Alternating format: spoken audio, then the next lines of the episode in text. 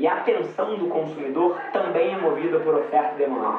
A hora que todas as marcas quiserem entrar no mercado de esporte, assim como a hora que todas as marcas quiserem reverter porra, grande parte do seu orçamento de mídia da TV para o digital, aquilo fica intrinsecamente mais caro. Esse é o Nas Trincheiras. É do caralho, assim, poder sair de uma reunião e poder trazer alguns insights para vocês, né? Que eu acho que podem ser úteis para o que vocês estão fazendo. O assunto mestre da reunião era falar sobre esportes, o fenômeno do esportes, né? E, e, tem muita gente que olha de fora e fala: caramba, jogo, jogo de computador, jogo de videogame. Assim, mas isso é uma visão muito rasa, porque isso, o que isso significa é o que sempre significou. Business, negócios é muito básico, publicidade, marketing é muito básico.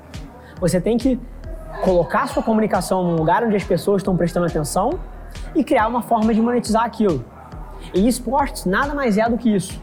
É onde tem uma massa enorme de pessoas prestando atenção no que está acontecendo existem oportunidades de inserção de marca ali dentro. É um mercado que de alguma forma dependeu durante alguns anos de infraestrutura para poder criar uma base grande de usuários, mas o fato que desde que o 4G veio e o consumo de vídeo, de streaming já andou milhas, é uma coisa consolidada e os números de esporte são inquestionáveis. Dentro desse mesmo raciocínio, uma coisa que eu sempre gosto de olhar, toda vez que eu vou avaliar um mercado, pô, será que esporte é um mercado que vale a pena ser explorado? Eu tendo a olhar para duas coisas principais. Número um, atenção do consumidor. Será que a atenção do consumidor está no mercado de esportes? A resposta é muito óbvia sim, não é a minha opinião, a opinião do Léo, é, são os números. Sim. Se não me engano, a final de League of Legends ano passado teve mais usuários assistindo do que a final da Copa do Mundo da FIFA. Isso. Então o número está aí. Número dois, o quão culturalmente relevante é esse mercado?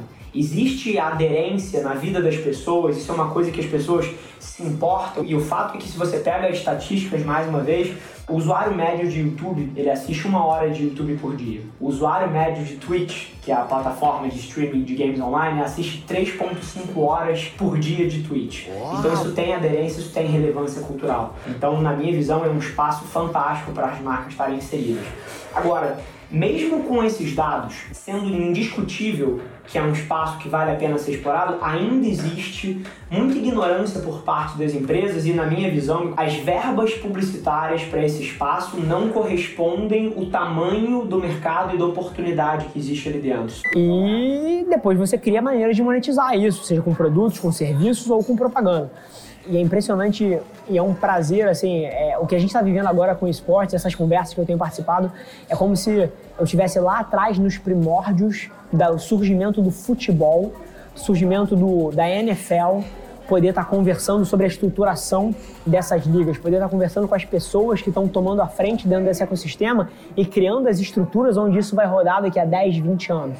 Então vai ser muito engraçado olhar para trás e o desrespeito todo das pessoas que eventualmente olham para esportes com algum desdém e poder olhar para trás daqui a 10 anos e falar assim: lembra aquele vídeo do Rafa saiu de uma reunião sobre esportes e a maioria das pessoas achava aquilo bizarro, achava coisa de nerd. Pois é, virou mainstream e hoje em dia é uma das maiores formas de entretenimento e monetização que existe. Hoje é mais barato do que vai ser daqui a alguns anos. Isso. É, eu sou economista, não sei quanto de contexto você tem no meu começo de história, mas eu sou economista e os economistas eles respiram pela lei de oferta e demanda. Uhum. E na minha visão, quando eu fiz a migração para o mercado de publicidade, foi impossível não trazer esse conceito junto com ele. E a atenção do consumidor também é movida por oferta e demanda. A hora que todas as marcas quiserem entrar no mercado de esportes, assim como a hora que todas as marcas quiserem reverter, porra, grande parte do seu orçamento de mídia da TV para o digital, aquilo fica intrinsecamente mais caro. Claro. Então, são dinâmicas de oferta e demanda. E atualmente, esportes é o que a gente aqui na agência chama de atenção subvalorizada. Tem uma quantidade de retorno desproporcional ao investimento para uma ativação. Exatamente. E a segunda delas é uma coisa que até vamos colocar um questionamento na mesa aqui. Mídia tradicional, spots de 30, televisão aberta, sempre teve seu papel, é aquele tiro de canhão que te coloca no mapa instantaneamente, né? Uhum. Mas partindo do princípio que a variável que a gente deveria estar tentando operar é a atenção do consumidor, hoje em dia você tem não só ativações como esportes, como outras ferramentas também, que permitem você fazer quase que uma compultura digital, né? Você, pô, eu quero falar com aquela audiência, eu vou estar onde ela está. Você não acha que talvez seja um, um momento de algumas das marcas começarem a rever um pouquinho a forma como elas alocam os seus orçamentos para privilegiar inserções muito mais específicas. Por exemplo, você quer falar com homens sub-35 que têm alto poder aquisitivo, são digitalizados. Pô, não é muito mais interessante alguém pegar esses 10 milhões e fazer três vezes esses 10 milhões e fazer 30 dentro do esporte do que tentar dar um tiro de canhão onde você não metrifica, onde você eventualmente tem dados macro. Então, assim, se eu pudesse tirar uma lição para vocês, é não julguem tanto aquilo que é novo, muito mais observem porque aquilo está levando aquela quantidade desproporcional de atenção e como você pode entrar ali. A maioria das mudanças de negócio que você quer estar tá on top, ou que você quer se aproveitar, elas já estão acontecendo na sua frente. Só que a maioria das pessoas olha com um olhar de julgamento, ao invés de falar, cacete, por que, que esportes é um fenômeno tão grande? Por que, que o Flamengo tem um time de League of Legends? A maioria das mudanças que você precisa se aproveitar para o seu negócio estão na sua frente.